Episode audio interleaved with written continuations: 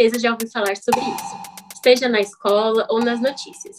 E neste último mês, novos acontecimentos somaram a essa história que já vem de anos atrás. Mas você talvez não tenha escutado ou lido o outro lado da história, para além do que já se sabe. Conflito? Guerra imobiliária ou limpeza étnica?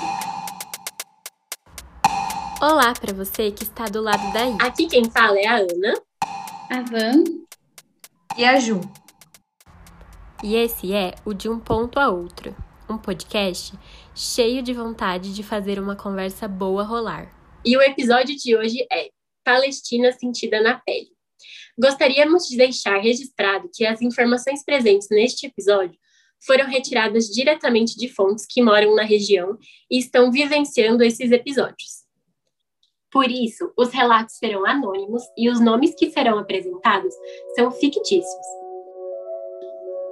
O confronto entre israelenses e palestinos já não é novidade há muito tempo, mas o novo estopim ocorreu através de ameaças de despejo de famílias palestinas de Sheikh Jarrah, um bairro de Jerusalém na região oriental.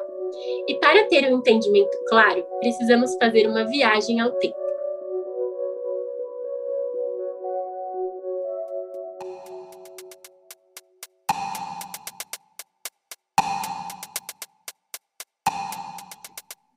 Da Palestina, com uma maioria de população muçulmana e outras comunidades árabes, primordialmente pertencia ao Império Otomano, que se desintegrou devido à Primeira Guerra Mundial e movimentos sionistas.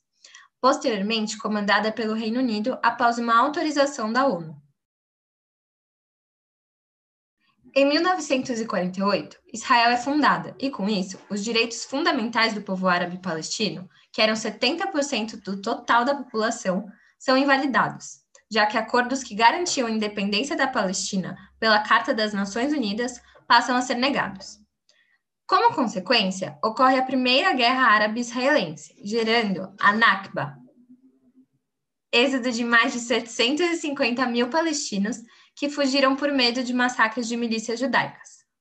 Jerusalém é dividida em duas partes, ocidental, correspondente a Israel, e oriental, correspondente à Palestina, mais precisamente Jordânia.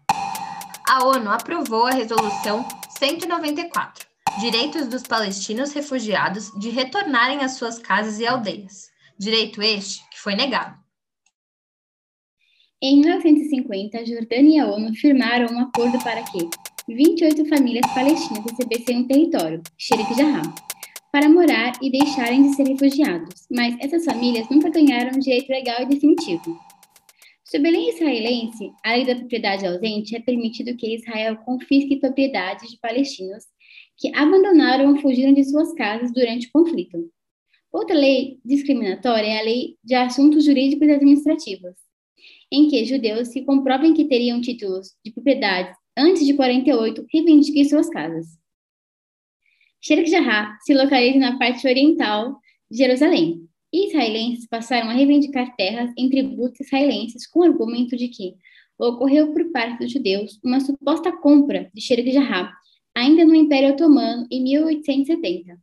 E ele permanecerá até 1948, quando ocorreu a guerra e a partida de Jerusalém.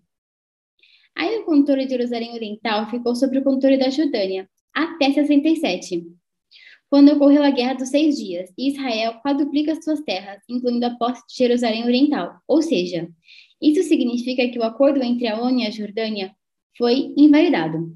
Mas a pergunta que fica é: e os direitos dos palestinos que antes da partida de Jerusalém tinham propriedade na parte ocidental? E vale lembrar que ocorreu um acordo do século, em 2020, proposto por Donald Trump e Benjamin Netanyahu primeiro-ministro de Israel, que tornaria Jerusalém uma capital judaica indivisível e que Israel anexaria colônias na Cisjordânia e no Vale do Jordão, lembrando que a Cisjordânia é completamente lotada por palestinos que foram refugiados.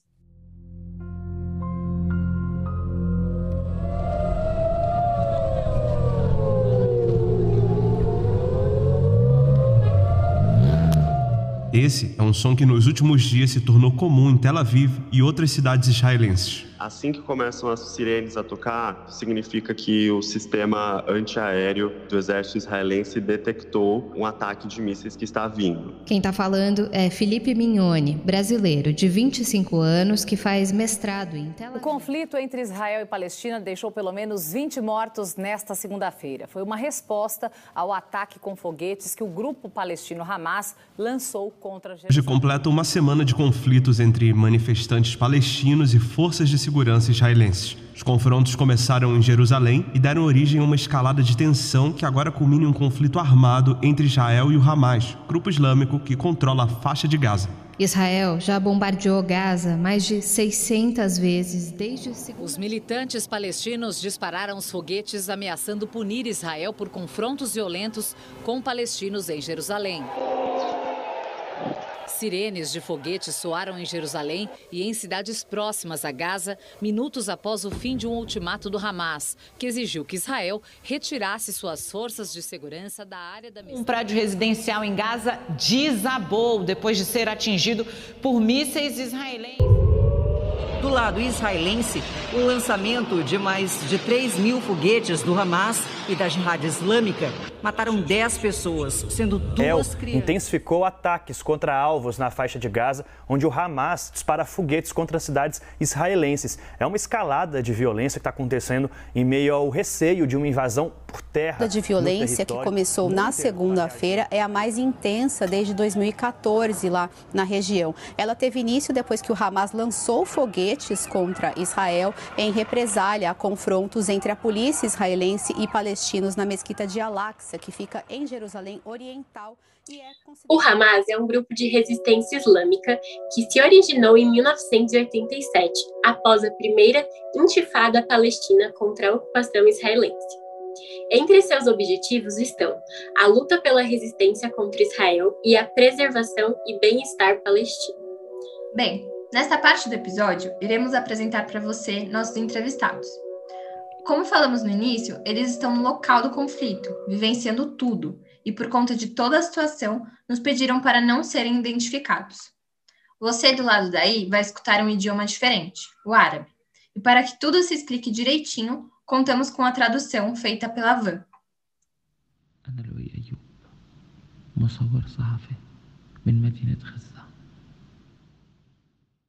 Esse é o Luai Ayu. Ele é um fotojornalista da cidade de Gaza, que trabalha para vários jornais e revistas. Primeiro, ele nos contou que viveu uma guerra de 11 dias, onde havia muitos bombardeios, perigo por toda parte, até mesmo para os jornalistas e para os inocentes.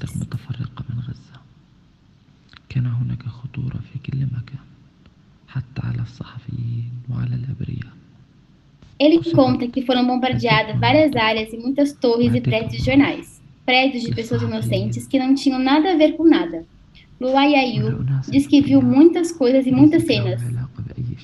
Cenas de morte de crianças, mulheres e idosos. Os aviões israelitas não tinham misericórdia com nada na terra de Gaza.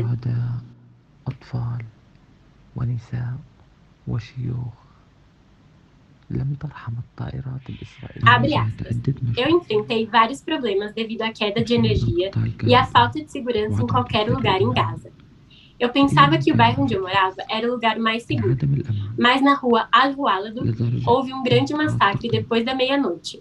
Os aviões israelenses bombardearam várias famílias e morreram 45 pessoas.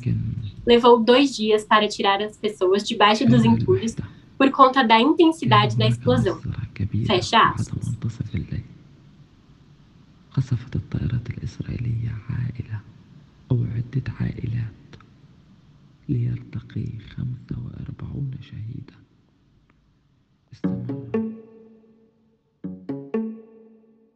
Agora você vai escutar um pouco do relato do Samir.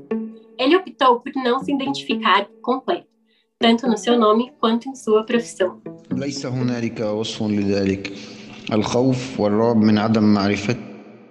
Abre aspas.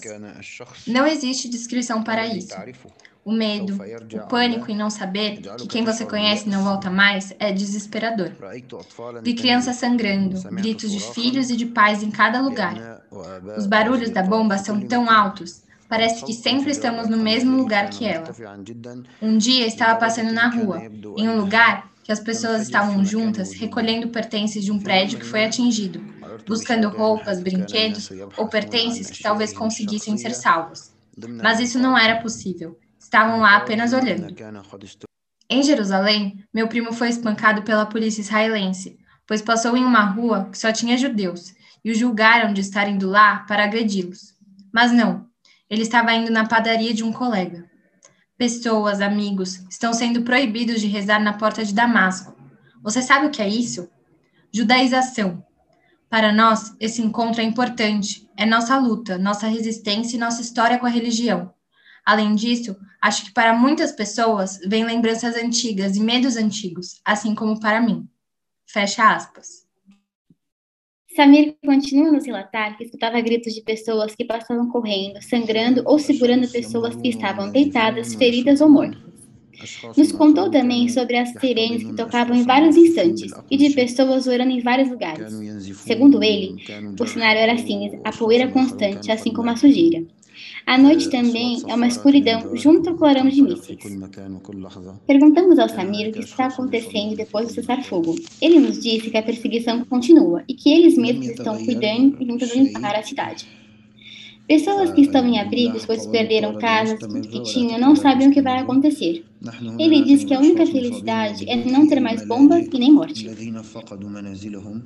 Porém, em Jerusalém, prisões estão acontecendo o tempo todo, pois a desculpa é que a população está contra a polícia. Então, prisões, agressões acontecem sem nenhuma legalidade. Na comemoração do cessar-fogo em Al-Quds, palestinos foram agredidos e houve disparos de bomba, de gás e diversas prisões de jovens, com a desculpa de ser um motim.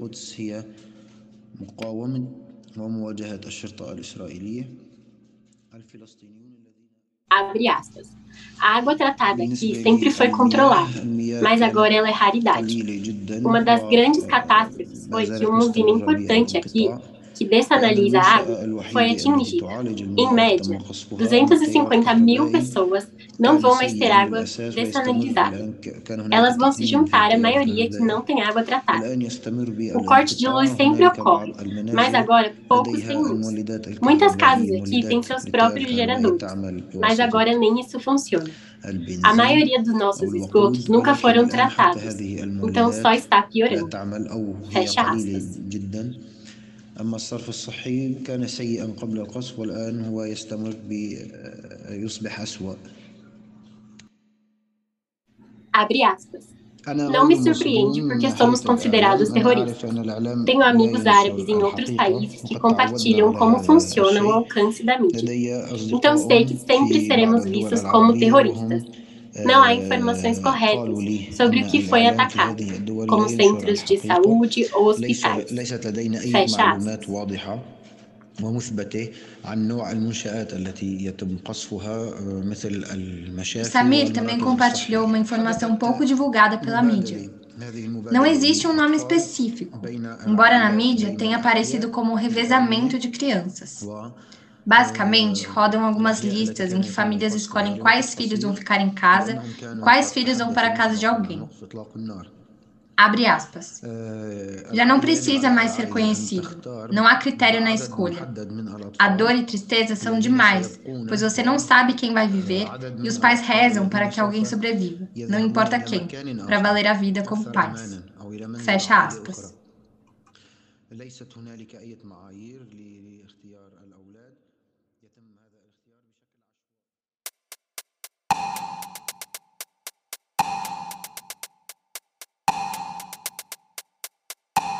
Quem esteve com você nesse episódio foram Ana da Mata, Júlia Rugai e Vanessa Urcioli. Participação especial de Luá Yayu e Samir. Edição por Ana da Mata, Júlia Rugai e Vanessa Urcioli.